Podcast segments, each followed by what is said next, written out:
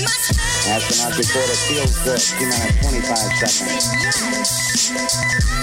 Ignition sequence start. L'instant génial Three, two, one, zero. All engine running.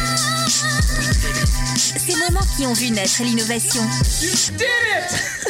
Innover, un mot dans la bouche de toutes les entreprises qui s'adaptent et s'améliorent.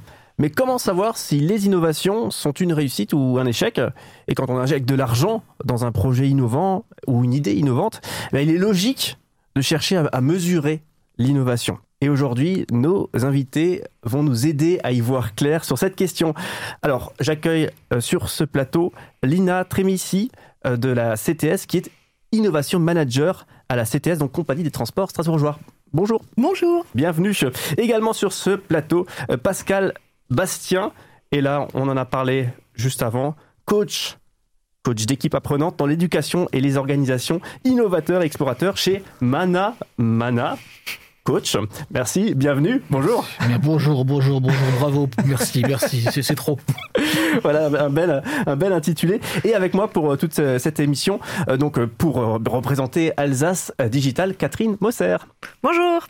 Alors c'est parti pour démarrer cette émission et pour démarrer cette émission j'avais j'ai une petite question que, que j'aimerais d'emblée euh, vous poser euh, concernant l'innovation puisque l'innovation et la mesure de l'innovation ça va être notre thématique aujourd'hui. Est-ce que c'est quelque chose c'est un- une matière qui est entre les mains des, grands dirigeants d'entreprise ou est-ce que c'est euh, quelque chose qui concerne chaque personne qui compose une entreprise, une organisation?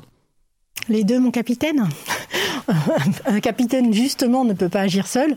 Mais clairement, dans les organisations, l'innovation, elle doit être décidée parce que euh, on fait rien tout seul et que si la, structure n'est pas prête à la fois à organiser euh, des process qui vont permettre cette innovation, à l'accueillir parfois, eh bien, cette innovation, elle risque de rester dans l'œuf. Pascal Bastien, l'innovation, une, une affaire de tous dans l'entreprise, l'organisation? Alors, euh, ben, dans la réalité que je perçois au travers de mes clients, moi, ça dépend des cultures et des cultures où euh, c'est l'affaire en fait de certains secteurs. Euh, on va plutôt trouver là-dedans en fait euh, les directions recherche et développement ou euh, les organisations euh, innovation qui sont centrées sur le court et le moyen terme, parfois sur le long terme. Euh, et après, en fait, euh, euh, les entreprises sont face à des défis aujourd'hui euh, reliés au développement durable et à la transformation en fait sociale, à la transformation de nos modes de consommation. Et quelque part, en fait, peu à peu, l'innovation redevient en fait vraiment le terrain de, de chacune et de chacun. Et pour moi, en fait, c'est même le terrain simplement de construire la relation en fait entre les gens. Et parce que si j'ai une, une relation de qualité, ben, je peux annoncer des bonnes nouvelles, mais je peux annoncer aussi des mauvaises nouvelles et on peut construire là-dessus. Mesurer l'innovation, ça va être le thème euh, de cette émission et on rentre dans le vif du sujet dans quelques instants avec Catherine Mosser. Astronaut recorder feels good. T minus 25 seconds. Ignition sequence start. L'instant génial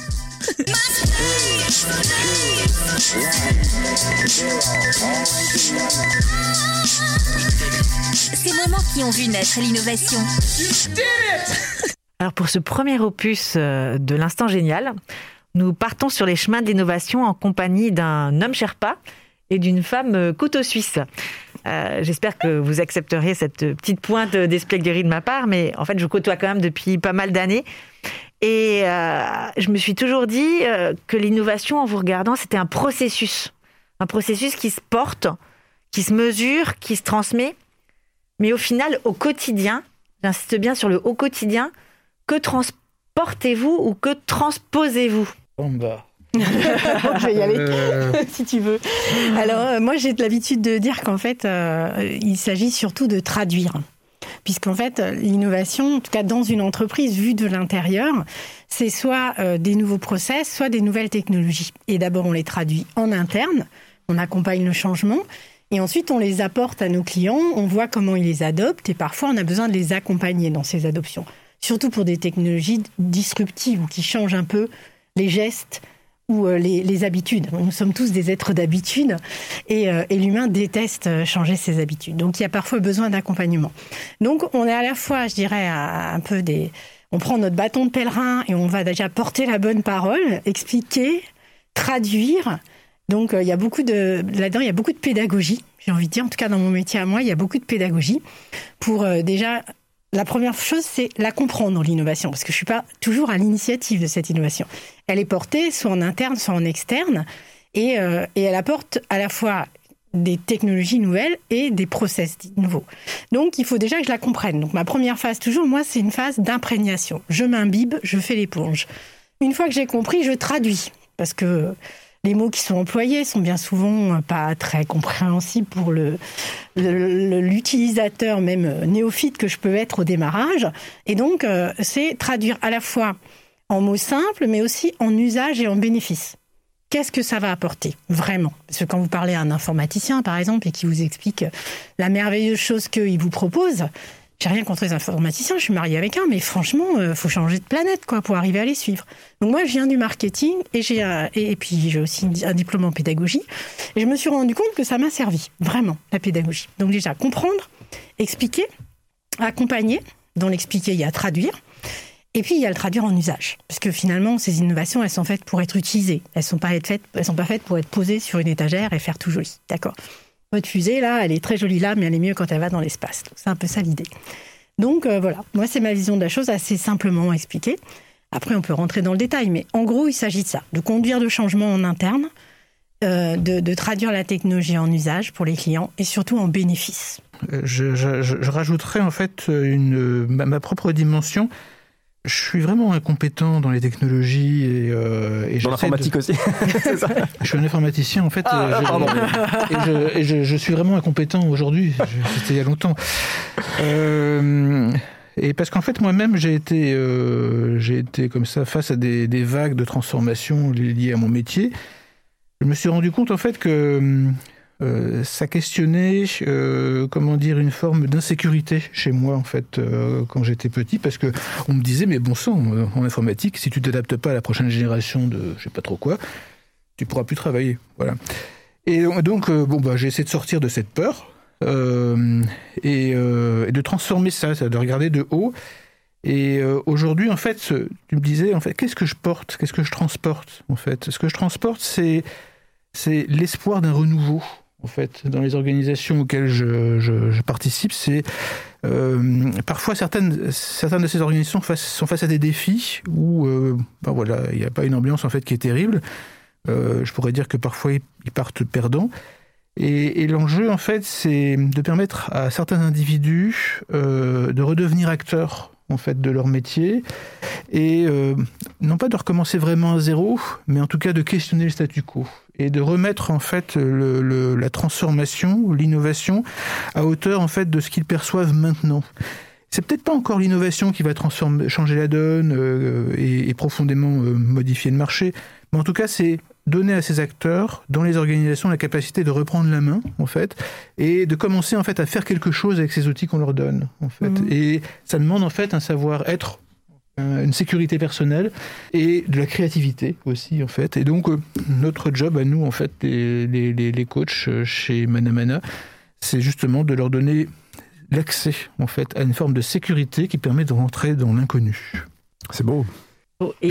on est aussi dans l'accompagnement, hein, finalement, Pascal. Hein. on est beaucoup aussi dans l'accompagnement, dans la manière dont j'entends ce que, vous, ce que vous dites. Oui, oui, oui, oui. Et on est, je suis dans un accompagnement du pourquoi, en fait, mais du pourquoi moi, en fait, pourquoi je suis là, en fait, euh, dans, dans, ce job, dans cette place, euh, comment je m'approprie, en fait, ce contexte auquel je fais face, est-ce que j'en ai peur, euh, ou est-ce que ça me permet, en fait, de, de, voir quelque chose pour moi?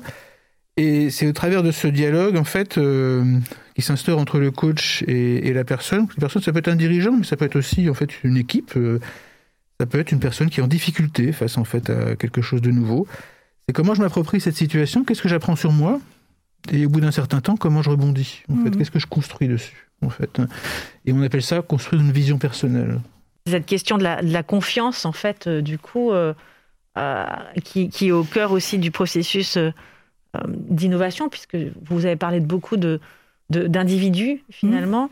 Mhm. Dans, ce qu'on entend aussi, on entend aussi beaucoup la, la formule piloter l'innovation. je me suis toujours demandé d'où ça venait et du coup euh, piloter quoi euh, Et, et pourtant, et avant ça, en fait, je, je me dis toujours que, ok, on, on parle de ça comme si l'innovation existait déjà, que c'était une super fusée. euh, tu prends l'image de la fusée euh, qui existe et qu'on n'a qu'à monter dedans et on ira droit au but.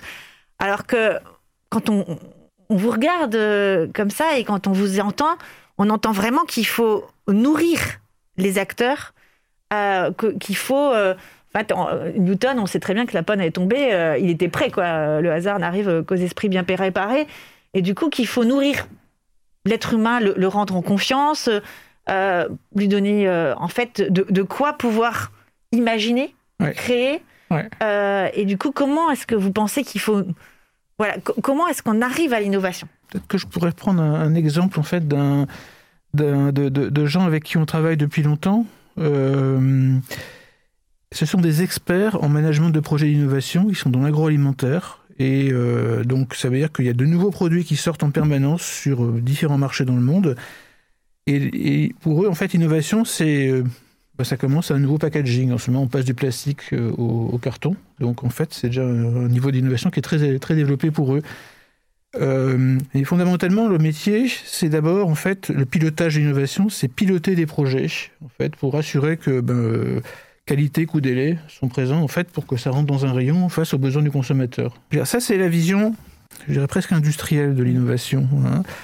Et en parlant avec le directeur de l'innovation, c'est comme ça qu'il s'appelle. euh, à un moment donné, le coach, il, euh, danse autour de lui, comme ça. Dis, mais qu'est-ce que tu veux vraiment, en fait, dans cette, dans cette organisation? Ils sont bons, tes, tes- équipes.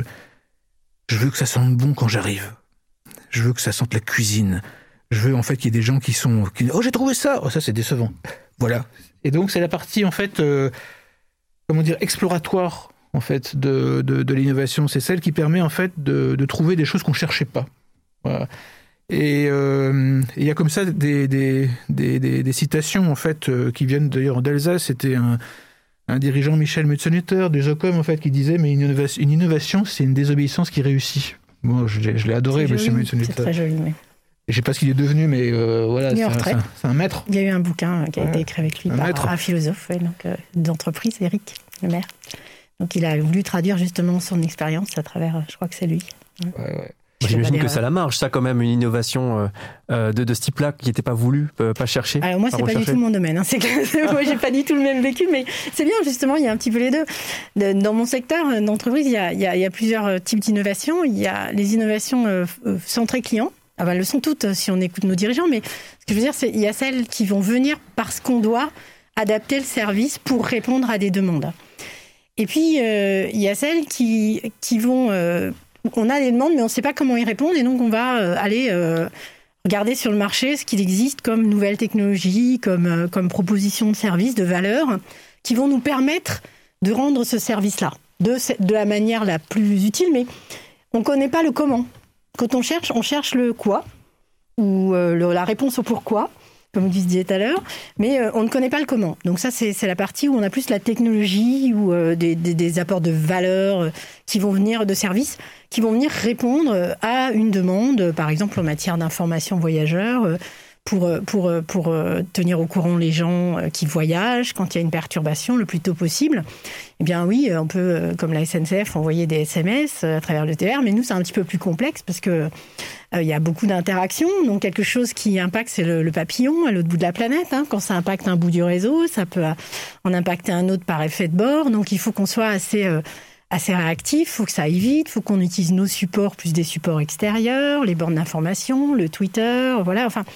Et donc euh, on avait euh, on avait des moyens de le faire, mais qui étaient très euh, mécaniques et qui prenaient beaucoup de temps. Et donc du coup, malgré toute l'efficacité qu'on pouvait avoir dans la compétence et l'expertise de nos, de nos, de nos collaborateurs qui, qui, diffusaient cette information, qui la remontaient, qui l'organisaient, eh bien, on n'arrivait pas à la diffuser assez vite. Et pendant un moment, on a cherché quelque chose qui permettait de répondre à ça. Et les premiers, ce qui m'avait surpris, c'est que les premières fois que j'ai cherché des, des, des réponses à cette solution-là, je n'ai pas trouvé de produit sur le marché qui existait, qui répondait vraiment à ce que nous, on voulait. Hein. On est une petite entreprise, hein, 1500 personnes, on n'est pas euh, Île-de-France Mobilité, on est en Alsace, à Strasbourg, donc euh, tu as une petite entreprise, mais euh, beaucoup de clients quand même, et un réseau, le réseau tram le plus structuré de France, donc voilà, c'était quand même, il fallait que ce soit quand même assez solide. On a, on a un réseau solide. Et la première fois que j'ai cherché, j'ai pas trouvé. J'ai trouvé des solutions qui disaient que ça faisait ça, mais en fait, ça faisait pas vraiment ça. Ça faisait autre chose. Et ça pouvait faire ça par effet de bord. Mais du coup, c'était beaucoup plus lourd, beaucoup plus cher et ça répondait pas à nos attentes. Et il a fallu que j'attende un an et demi, deux ans avant que la solution émerge. Une start-up à l'autre bout de la France, euh, à Marseille pour être précise, qui, euh, a, développé une- solution, une plateforme qui correspondait exactement à ce qu'on voulait et qui l'a développé pour les réseaux de transport. Donc c'était vraiment, c'était pas stupide non plus. C'est pas- C'était pas étonnant que ça nous convienne. C'est-à-dire qu'on était finalement dans le cœur de leur cible. Et on a été leur deuxième client et on l'a déployé à Strasbourg. Et là, on est vraiment dans le sourcing. hein. On va chercher, on regarde ce qui se fait sur le marché. Euh, oui, ça peut le faire, mais c'est pas exactement ça. Et, euh, et puis on a fini par trouver. Et puis après, il a fallu déployer le projet en interne, changer les process aussi, euh, s'adapter, adapter notre organisation, répartir les rôles un petit peu différemment, former les, utilisateurs. C'est un nouvel outil, une plateforme intégratrice, donc ça suppose un peu de changer les habitudes. Mais il y a un tel gain de temps que interne, une fois que ça a été que ça a été compris, et pris en main, ça a été très vite parce que parce qu'elle rend- ça rendait un vrai service. Et ça, on le voit toujours avec les les, euh, les, innovations. Quand elles rendent un vrai service, elles, elles sont euh, elles sont adoptées tout de suite, même si ça freine un peu euh, parce qu'il faut changer, ça cogne un peu parce qu'il faut changer ses habitudes. Donc voilà. Et du coup, ça nous a permis nous d'avoir maintenant des retours clients qui sont très très positifs par rapport à ça. Il y a une vraie constatation du client, mais c'est d'abord tout un travail de projet en interne. Alors là, piloter, ben, il a fallu prendre en main euh, la technologie qui était proposée et puis euh, voir comment on allait se l'approprier. Voilà, donc comme c'est basé sur une scénarisation, construire les scénarios euh, et puis les adapter, les tester. Il y a ceux qui marchaient pas et ceux qui marchaient. Il y a ça aussi dans l'innovation, on l'oublie tout le temps. On ne voit que ce qui marche, c'est l'iceberg, c'est les 10%. Et les 90%, bah, c'est tout ce qu'on a éclusé, tout ce par quoi on est passé, toutes les difficultés qu'on a traversées avec les équipes, hein, pas juste nous, porteurs de l'innovation. Nous, on est la locomotive, on essaie de tirer la machine, mais sans les wagons derrière, et puis parfois les wagons ils vous dépassent, hein, donc c'est pas juste, c'est pas aussi linéaire que ça. Parfois ils vont bien au-delà de vos attentes et c'est super. Eh bien, euh, voilà, donc euh, tout ça pour dire que euh, y a plusieurs manières d'innover dans les secteurs qui sont liens, qui sont pas forcément des secteurs industriels, effectivement. Nous, on va pas aller faire de, l'exploratoire parce que c'est pas un domaine qui s'y prête. Donc, on va plutôt aller soit identifier des besoins et chercher comment y répondre, soit identifier le besoin et on a déjà la solution en interne où on sait la construire et là, on se met en route pour la construire. D'accord? Donc, que ce soit qu'elle soit interne ou externe. Mais la, la première chose, c'est d'identifier les besoins. Ouais, tout un, tout un, déjà quelque chose de, de cerner l'innovation hein, et, et finalement euh, pour le sujet, le sujet du, du jour est, est très très vaste et on le sent euh, très bien en vous entendant. Alors euh, Lina Trémissi, hein, donc euh, qui est innovation manager à la CTS, la, fa- la fameuse petite compagnie de 1500 personnes, compagnie des, Stras- des, des- des transports strasbourgeois, Euh, et euh, notre deuxième invité Pascal Bastien, qui est coach euh, not- notamment innovateur explorateur chez Manamana. Euh, bien on vous retrouve dans quelques instants. Euh, dans l'instant génial, on va regarder ce qui se cache sous le capot. Astronauts report it feels good. T minus 25 seconds. Ignition sequence start. L'instant génial.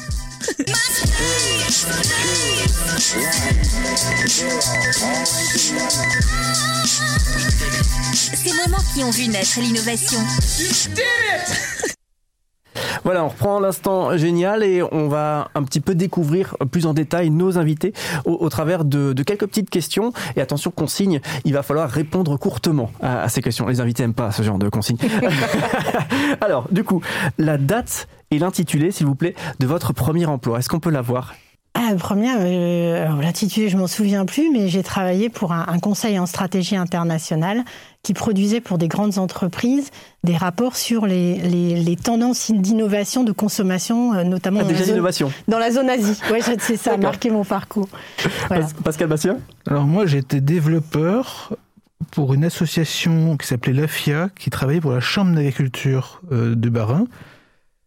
Et je sais plus en quel siècle c'était. Enfin, c'est le siècle- Le 20e, je pense quand même, parce que sinon tu fais pas ton âge, hein, le, clairement. le 20e, mais, mais en fait, j'avais pas de cheveux gris. Mais c'est par là, quoi. D'accord.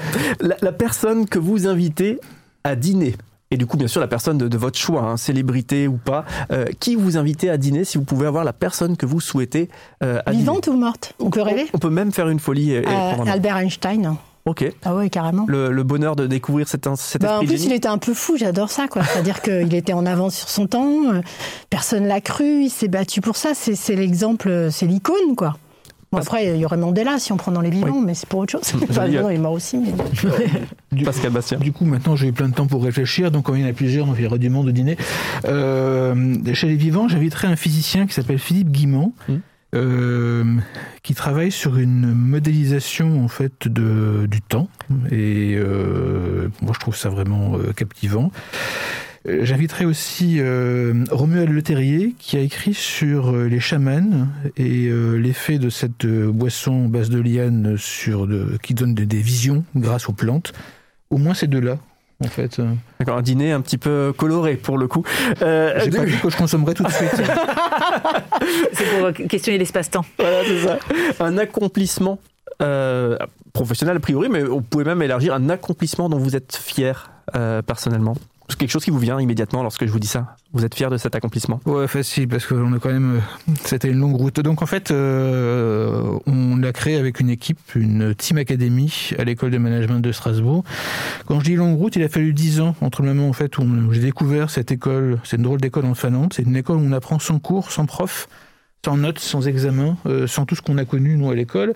Et dans lequel on apprend par l'action, en équipe, pendant trois ans, pour devenir entrepreneur. Et voilà, ça a été un long chemin, mais on l'a fait à l'école de management. Alors moi, mon accompagnement, il est plutôt associatif et euh, en fait, je suis plus fière de. Enfin, c'est pas que je suis pas fière de ce que je fais dans le professionnel, mais j'adore aussi ce que je fais dans l'associatif. Donc, ce serait plus euh, la partie euh, ambassadrice alumni euh, pour l'université de Strasbourg, où j'ai vécu une année et demie euh, vraiment très très enrichissante et euh, c'est en ça que j'en j'en suis fière, c'est que j'ai beaucoup, ça m'a nourri. Un peu dans la même optique, un instant génial. C'est le thème de l'émission, hein. un instant génial dans, dans votre vie à vous. Là, ça peut être peut-être plus personnel si vous le souhaitez. Un instant génial lorsque je vous dis ça dans votre vie. La naissance de mon fils, c'est très classique pour une femme, je pense. réponse. hein. Mm. Tu en as deux, Pascal. tu peux changer de sujet. Pascal Bastien. Un instant génial. Euh, moi, je vais changer parce que les enfants, effectivement, c'est le moment où j'ai j'ai j'ai compris que j'allais pas mourir tout de suite. C'était euh, sur un bateau qui était coincé euh, à Port-Navalo, en train de rentrer dans le golfe du Morbihan. On on n'avait pas de moteur et on partait en surf en fait. On menaçait de s'échouer à bâbord et à tribord. Et au d'abord, j'ai paniqué, j'ai cru que j'allais mourir, avec l'équipage aussi en fait. Et une heure et demie plus tard, en fait, on avait compris qu'il fallait changer les voiles et puis euh, on est rentré. Donc, chez moi, on n'est pas mort. Ouais, un instant génial. Souvent, c'est après une grosse frayeur aussi. hein, c'est Ouais, vrai. mais ça, euh, c'est c'est là qu'on apprend en fait qu'on meurt pas tout de suite Ouais. et qu'en fait le cerveau peut, conti- peut continuer à fonctionner même en niveau de stress élevé. Voilà. Un instant génial. Dernière question, du coup, pour conclure ce moment un petit peu. Euh, euh, le dîner d'affaires, choucroute ou autre? Au poisson, la choucroute. Au poisson, très bien. Avec, donc choucroute, non. mais avec modération. C'est rigolo parce que je savais que cette question allait venir sous une forme ou une autre. En fait, euh, ma nounou était italienne, donc c'est cannelloni. à la bonne heure. Merci euh, nos invités, on le rappelle, qui sont avec nous sur ce plateau. Euh, Pascal euh, Bastien, qui est Bastien, pardon, je- je- Bastien. Ba- Bastien, pardon, donc coach et notamment innovateur, explorateur chez Manamana, également Lina Trémissi, innovateur manager, manager, pardon, à la CTS, compagnie des transports strasbourgeois. On poursuit, eh bien, ces échanges avec vous et on va jouer ensemble. Et tout ça, bien sûr, orchestré par Catherine Mosser d'Alsace Digital, juste après ça. Astronauts report a field trip, T minus 25 seconds. Ignition sequence start. L'instant génial.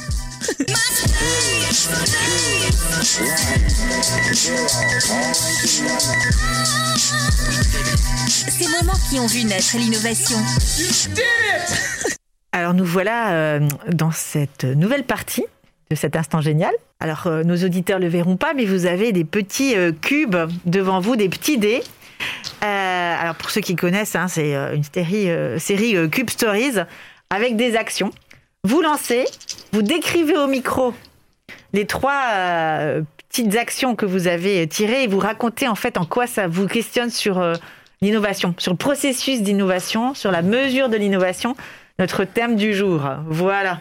Donc euh, c'est très rapide, hein, vous n'avez pas besoin de broder. euh, Allez-y. Ouais, C'est stressant de lancer les dés, du coup. J'ai un bonhomme qui passe une, qui va rentrer dans une porte. J'ai un bonhomme qui lance une balle et j'ai deux bonhommes qui se tiennent par la main. Et donc maintenant, c'est comment ça me ça me connecte à l'innovation? Ben c'est euh, c'est lancer la balle, c'est voilà, j'y vais quoi. Je je je je, je décide en fait de m'en remettre euh, non pas au hasard, mais en fait à ma capacité de passer à l'action, la relation, à la capacité d'être en relation avec les autres, et je décide en fait de manière déterminée de traverser la porte et d'aller vers mon futur. C'est joli. Ouais. C'est joli. hein. Belle histoire. À partir des 3D lancés. Alors, j'ai quelqu'un qui met la main sur le front et qui pointe quelque chose. Ça, c'est quelqu'un qui danse. Et ça, c'est quelqu'un qui pleure. Oh là là, il a l'air très malheureux. Alors, bah, il danse de joie et tout d'un coup, il voit au loin. Non, là, on va pas raconter l'histoire. Alors, on danse, oui, ça, c'est quand on est content, qu'on a fini son projet et que euh, qu'on est super heureux parce que tout s'est bien passé. On a vraiment euh, de quoi fêter. Ça, c'est quand on pleure parce que euh, bah, quand un projet est fini, il y a un espèce de coup de mou. Je sais pas si vous avez ça aussi, mais quand on pilote des projets, c'est un peu ça. Il y a un petit coup de mou, on se demande toujours, et après? Qu'est-ce qu'on va faire? Souvent, il y a déjà des pistes, hein, mais il y a toujours, euh, c'est un petit côté, euh, comment on va dire, montagne russe, c'est-à-dire on a une grande montée comme ça d'adrénaline parce que c'est super, c'est fini et tout. Pendant tout le projet, on s'est beaucoup investi, souvent c'est un mode un peu rapide, et puis il y a une redescente, voilà. Et puis, ben, la main sur euh, le front et on pointe quelque chose, ben, c'est un peu l'étape suivante. Euh, Et qu'est-ce qu'on va identifier de neuf maintenant en regardant euh, vers, euh, vers le futur et vers quoi on pourrait aller? Et c'est tous les, toutes les, tous les possibles qui sont ouverts. Merci beaucoup. On va, on va peut-être aller quand même jusqu'à l'indicateur. Ouais. Voilà, c'était quand même. euh, Voilà, c'est un peu le sujet. C'était un peu le sujet et euh, voilà, on, on, voilà, on se connaît et c'est pas vraiment le mot qu'on apprécie forcément, mais c'est vrai que par rapport à l'innovation, on va imaginer maintenant stérofertile, euh, du coup tous ces projets qui sont là, les expérimentations foisonnent. Comment est-ce qu'on sait qu'on est sur le bon chemin Est-ce qu'il y a un bon chemin? J'ai noté qu'on parlait de qualité, coût, délai, euh, qu'on parlait euh, d'échec. euh, voilà. Est-ce que finalement, il y a une obligation comme ça, quand même, de se poser, de mesurer quelque chose, d'avoir des indicateurs? Est-ce qu'il y a un process bien défini? Parce que ça peut pas quand même être la génération spontanée dans la cuisine dont tu nous parlais tout à l'heure, quoi.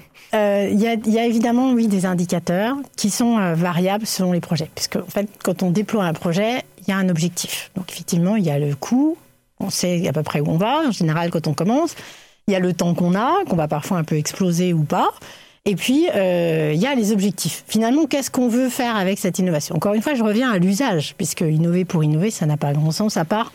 On peut l'utiliser, l'innover pour innover, pour mobiliser des équipes. Mais dans ces cas-là, c'est un outil du management. C'est encore autre chose. Ça peut être utilisé comme ça.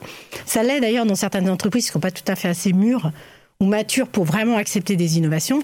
Elles vont euh, accepter un vernis d'innovation qui va permettre un petit peu justement de raviver la flamme, hein, n'est-ce pas, euh, de, ces, de ces équipes et de, remettre un peu le management euh, au cœur de l'action. Mais quand on parle vraiment d'innovation, oui, avec un projet, il y a un pilote. Général, c'est le chef de projet, donc c'est ce qu'on fait euh, sans doute Pascal et moi. En tout cas, moi, c'est ce que je fais. Et puis, il y a un délai et il y a des objectifs. Donc, les indicateurs, ils sont souvent définis au début de l'innovation. Ils sont définis par le pourquoi on, a on veut cette innovation, qu'est-ce qu'on veut en faire. Et quand on a défini ce qu'on veut en faire, eh bien, euh, on a défini les objectifs à atteindre et donc on connaît la cible. Donc, on sait où on veut aller avec cette, avec cette innovation-là. Et on la déploie. Et ce qui est merveilleux, je trouve, avec l'innovation, et c'est pour ça que j'aime beaucoup euh, ce, que, ce que je fais, c'est qu'en fait, euh, il y a plein d'effets de bord, positifs ou pas, mais qui sont toujours plein de surprises. Moi, j'adore les surprises. Donc, on a toujours des objectifs qu'on n'avait pas identifiés, mais qui sont des objectifs de l'entreprise, donc on va atteindre. On va révéler des dysfonctionnements, parce que euh, tout d'un coup, on change les process, et donc on éclaire des, des choses qui fonctionnaient pas bien, mais qu'on voyait pas. Et donc ça aussi, c'est des indicateurs. C'est-à-dire finalement, le- le- l'innovation parfaite, pour moi, c'est une innovation qui comporte forcément aussi des choses qui ne marchent pas. Donc des petits échecs sur le chemin, des petites difficultés qu'on va surmonter la plupart du temps, parce que c'est pas non plus euh, euh, l'Everest. Et encore, l'Everest, c'est que on y arrive, donc euh, voilà, c'est possible. Mais euh, ces indicateurs, il y a ceux qu'on connaît. C'est ça que je voulais expliquer, c'est qu'il y a ceux qu'on connaît au démarrage, qui sont liés aux objectifs. Et puis il y a finalement, on va faire émerger des clés de décryptage à la fois du succès et euh, de ce qu'on apporte vraiment, qui vont être sur le chemin. C'est-à-dire que ce que j'aime bien dans l'innovation, c'est que, bien sûr, c'est un peu comme le chemin de Saint-Jacques. Oui, il y a la cible, il y a la destination. Et sur le chemin de Saint-Jacques, pour l'avoir fait, les gens, il y a une grosse discussion toujours sur le sens. Est-ce qu'on fait le chemin pour, atteindre Saint-Jacques On fait le chemin pour apprendre en chemin? Et moi, je fais partie de ceux qui apprennent, qui font ça pour apprendre en chemin. Donc finalement, même si on ne va pas jusqu'au bout, ce qui est important, c'est ce qu'on va en retirer. Mais en innovation, c'est un petit peu pareil. Parfois, on n'atteint pas l'objectif qu'on souhaitait, mais on en atteint d'autres, et ils sont parfois bien plus intéressants que ceux qu'on visait. Globalement, on atteint quand même ce qu'on veut, hein, parce qu'on est quand même dans l'entreprise, donc on ne peut pas tout à fait sortir des chemins battus. Mais on peut atteindre des objectifs qu'on n'avait pas identifiés, qui sont des objectifs dont l'entreprise est friande et qui vont satisfaire aussi les clients. Donc c'est ça qui est intéressant, c'est que il y a les indicateurs connus et il y a les émergents, j'ai envie de dire. Je donne un exemple dans un autre secteur, enfin un secteur de la mobilité, mais qui n'est pas directement encore à Strasbourg, la, voiture autonome. On sait très bien ce qu'on vise comme objectif, la voiture autonome. Est-ce que la sécurité, c'est important? Ben oui, c'est la première chose dont on va parler. Euh, mais finalement, à, l'aune de quoi on, compare cette sécurité? Parce que si on regarde les statistiques des accidents de la route, nous, les humains, on n'est pas super fiables hein, en matière de sécurité, et les véhicules autonomes le sont bien plus. Mais on a tendance, avec cette innovation, à attendre un 100% sans faute, un parcours 100% sans faute. On voit bien tout, le, tout ce qu'a pu générer comme question l'accident euh, qui a eu lieu euh, aux États-Unis, en Californie, il y a 2-3 ans, avec euh, un taxi autonome qui a renversé une dame en vélo qui traversait de nuit devant, devant sa route. Et si on regarde les images, on voit que n'importe aucun humain n'aurait pu l'éviter. Elle s'est quasiment jetée sous ses. C'est pas jetée, mais de fait, ça revenait à ça. Elle traversait une route de nuit sans éclairage et il y avait une voiture qui y arrivait et il s'avère qu'elle était autonome. Donc tout ça pour vous dire que on peut définir des critères, mais quand on parle d'innovation, on a un peu tendance à avoir des critères fantasmes aussi. C'est-à-dire à, ne pas les, les, comparer à ce qu'on ferait autrement si on n'en avait pas. Or, en innovation, ce que je trouve très important, c'est de mesurer aussi le risque si on ne faisait pas par rapport au risque si on fait. Et ça, c'est une lecture qui n'est pas forcément facile à, faire entendre, euh, et dans l'entreprise et ailleurs, hein, dans la société en général. C'est pour ça que je parlais de la voiture euh, autonome. C'est quelque chose qui parle à tout le monde. Donc, finalement, on pourrait vraisemblablement euh, réduire énormément les accidents de la route avec des, des, véhicules autonomes. On pourrait peut-être. Mais est-ce qu'on est prêt à y aller?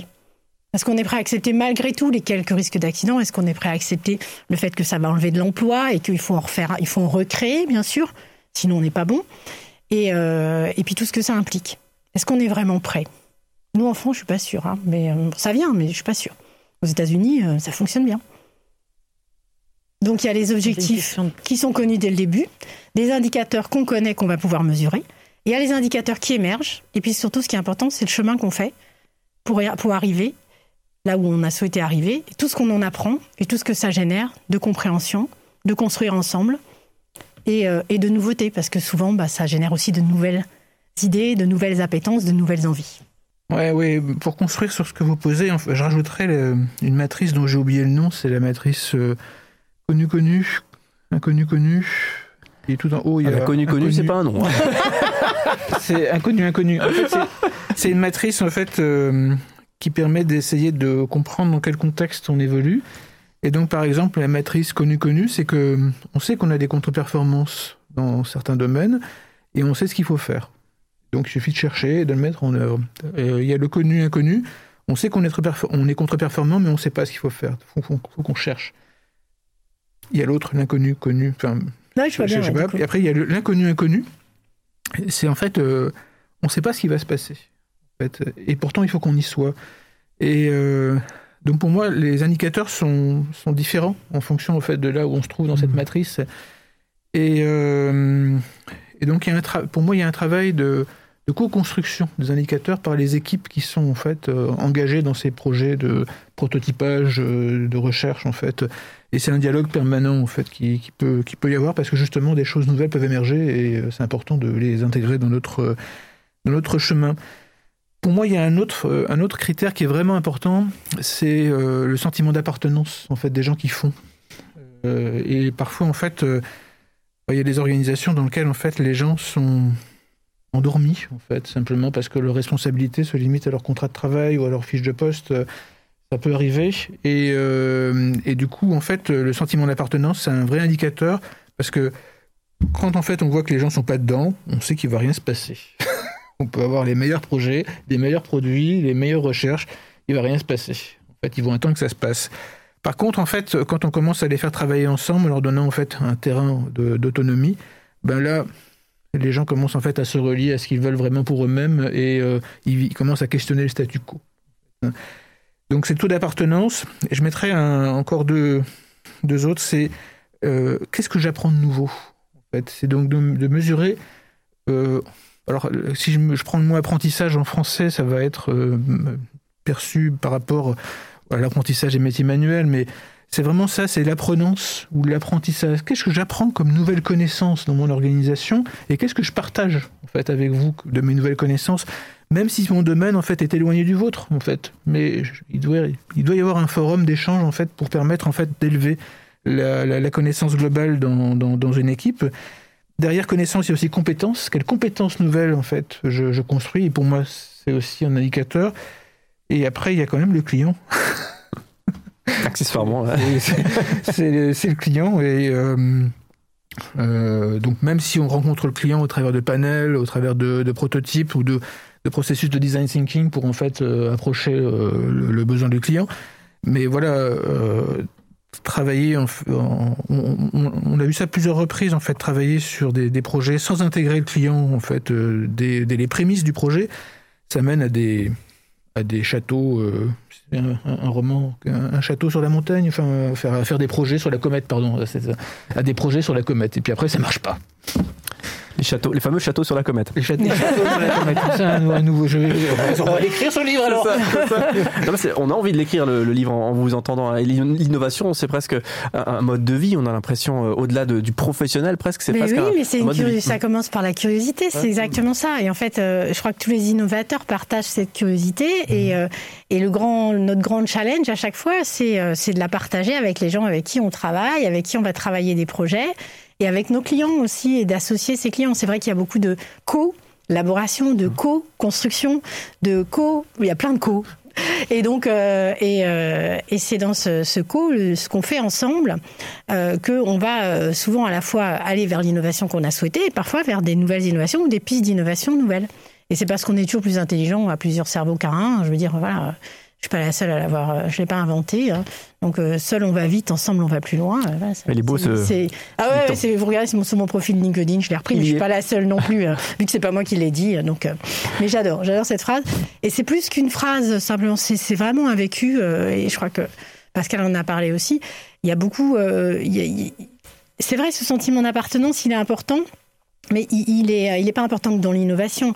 Il est important dans n'importe quelle structure, qu'elle soit entrepreneuriale ou qu'elle soit familiale ou qu'elle soit sociétale. Dès qu'on n'est plus ensemble vers le même objectif, euh, c'est la guerre. On le voit. Il suffit de voir les infos euh, tous les jours. Dans une entreprise, dès que on on n'est plus ensemble avec la même vision, bah, il y a de fortes chances qu'on on ait commencé un peu à creuser euh, sa tombe. Je suis malheureux de le dire, mais il y a un petit peu de ça, puisque justement, euh, Pascal l'a dit en introduction, les entreprises aujourd'hui, elles sont face à des défis euh, d'accélération de la transformation, de niveau d'exigence euh, augmenté aussi avec la transformation digitale. Il y a l'instantanéité, tout, tout de suite, partout. Et, et, et- et ce- cette transformation-là, qui, touche la société à tous les niveaux, hein, du réseau social, on n'arrête pas d'en entendre dès le plus jeune âge, avec ce que ça peut avoir de bon et de mauvais, euh, à, à, à l'entreprise euh, qui, se, qui se transforme, qui co-construit et qui est obligée aujourd'hui de s'adapter euh, de plus en plus vite pour rouler de plus en plus vite. Et je dirais aussi la grosse difficulté là-dedans, c'est de se poser. C'est de temps en temps d'arrêter la machine qui s'emballe, parce qu'il y a une espèce d'injonction à la, à la transformation. Et il y a des tas de gens qui sont pas forcément prêts à accepter cette, cette injonction. Et la difficulté là-dedans, c'est un défi social, c'est de ne pas laisser sur le côté euh, les gens qui vont, euh, qui vont pas forcément aller à la même vitesse que vous avez envie euh, d'adopter. Et donc, dans un indicateur que j'ai pas précisé tout à l'heure, mais qui me vient à, à nous entendre et, et à réfléchir, c'est euh, c'est l'embarquer tout le monde. C'est c'est vraiment, euh, c'est de laisser personne sur le bord de la route, et c'est d'autant plus vrai, euh, bien sûr, avec le numérique. On le voit avec les questions d'inclusion numérique. euh, On traite beaucoup à Strasbourg d'ailleurs, mais en tout cas auquel on est attentif. Mais c'est vrai dans l'entreprise aussi. C'est de laisser personne sur le côté parce que ceux que vous laissez sur le côté, ils n'arriveront plus jamais à monter dans le bateau. Et donc, euh, ça veut dire que vous acceptez des pertes humaines si vous ne faites pas ce travail de réflexion, d'inclusion aussi dans l'entreprise. Et je crois que les entreprises qui réussissent le font toutes. Vous vous replacez l'humain sur, sur le, la thématique de l'innovation, de mesurer l'innovation, alors qu'on aurait pu penser que la technique allait être au, cœur de notre propos. Et là, c'est effectivement tout le contraire pour ce, pour ce mot de conclusion. Comme, l'a dit Pascal, essayez donc de faire quelque chose sans les jambes. Allez-y, vous avez votre technologie. Et puis, on fera un prochain instant génial sur le temps. Le temps et l'innovation. c'est ça, justement. Sûr. Le temps, on, est en, on, est en, retard. Oui, c'est ça. Des petites perches. C'est ça, c'est ça. Euh, bah, on remercie nos, invités euh, du jour hein, donc pour, pour leurs propos. Donc, euh, on, rappelle hein, qui, qui, vous êtes, hein, pour ceux qui nous ont rejoints en cours de route, Lina Trémissi, donc innovation manager à la CTS, compagnie des transports strasbourgeois, pour ceux qui ne prennent pas le tram, le bus et autres transports dans l'Eurométropole, c'est grave. Voilà. Euh, et également notre autre invité du jour, Pascal Bastien. Alors je vais redire l'intégralité du, titre hein, pour faire plaisir. Hein. Euh, on s'est on, un petit, petit charrier, on s'est charrié là-dessus. Donc coach d'équipe, apprenante dans l'éducation et les organisations. Il faudrait une émission pour décrypter hein, presque le, titre. Et innovateur explorateur chez Mana Mana. Voilà un petit peu pour, euh, pour resituer nos, nos, invités. Merci beaucoup en tout cas pour votre parole experte. On avait envie de, on aurait pu vous écouter. Euh, très très très très longtemps on était bercé par des, des paroles d'expertise et ça fait ça fait du bien euh, Catherine Mossard on se retrouve euh, ben, très prochainement pour, pour un, un, prochain ouais, prochain instant épisode. génial prochain instant génial très prochainement avec vous allez bye à plus merci à merci. vous Astronaut reporter L'instant génial.